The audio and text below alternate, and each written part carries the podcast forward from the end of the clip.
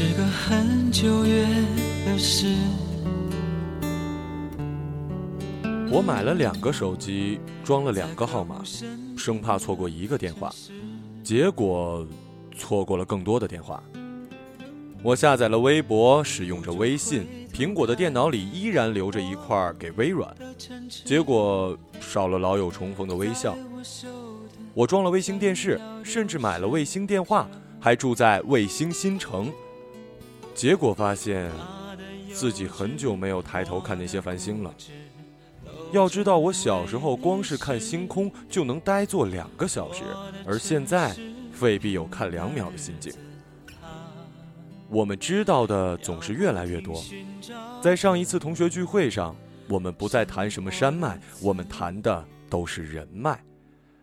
身边的碎片越来越多，新闻越来越杂，话题越来越爆，什么又都是来得快，去得快。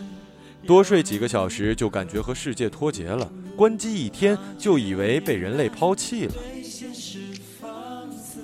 有一天深夜，我的车抛锚在了高速公路上，我的苹果在晚上九点已经没电了，我的安卓在半夜十二点也没电了。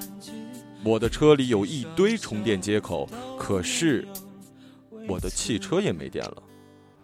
我翻出护栏，走下高速公路，旁边就是田间的小径，好几百米外有户人家，借着夜光，向着孤灯，步履蹒跚，终于到了这户人家前。这是最普通的江南农户家，两层楼，水泥厂，旁边就是一条不知深浅的河流。开门的老人有些提防，我说我的车在高速公路上抛锚了，手机没电了，能用一下您的手机吗？老人说：“可以，但我没手机，电话机在里面。”从他家出来，我恍若回到了自己童年的房子里。等待救援的两个小时里，我只能看着星空。你以为我开始中意这原始的一刻吗？不，我居然还惦记着苹果手机里似乎有一个可以分辨星座的软件儿。没有手机真是太不方便了。然后我就睡着了。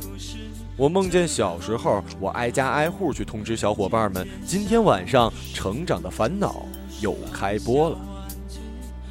醒来，我下意识的第一个反应就是，《成长的烦恼》应该是我看的第一部美剧吧？这都半夜一点多了，回家快去看最新的《生活大爆炸》。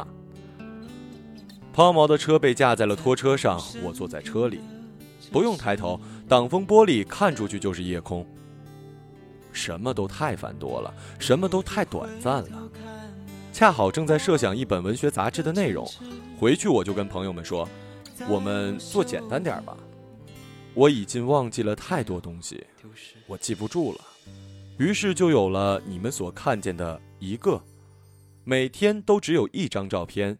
一篇文字，一个问题和他的答案，但也只是一枚碎片，因为我们不能回去了，不能简单了，所以才会对过往的那些纯粹偶发的叹息。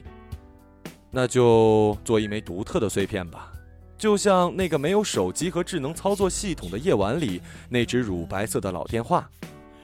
但总得往前走，正如对百年前的人来说，那只电话。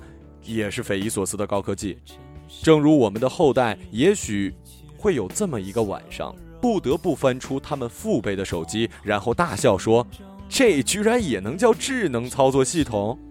哎，真怀念他们那个年代。如果这款手机里碰巧还有一个叫“一个”的图标，希望你还记得那一个碎片。这个碎片不是心形的，也不是心形的。它的不规则是规则的。今天写了这些开篇的文字，在这个位置上，以后有更多的小说、散文、评论，我写的，你所认识的人写的，你所不知道的人写的，甚至你写的。但二十四小时内只能服用一次，明天就是新的药丸，却治愈不了你任何的顽疾。记着也好，忘掉也罢，有一个一直都在的人或事物，总是好的。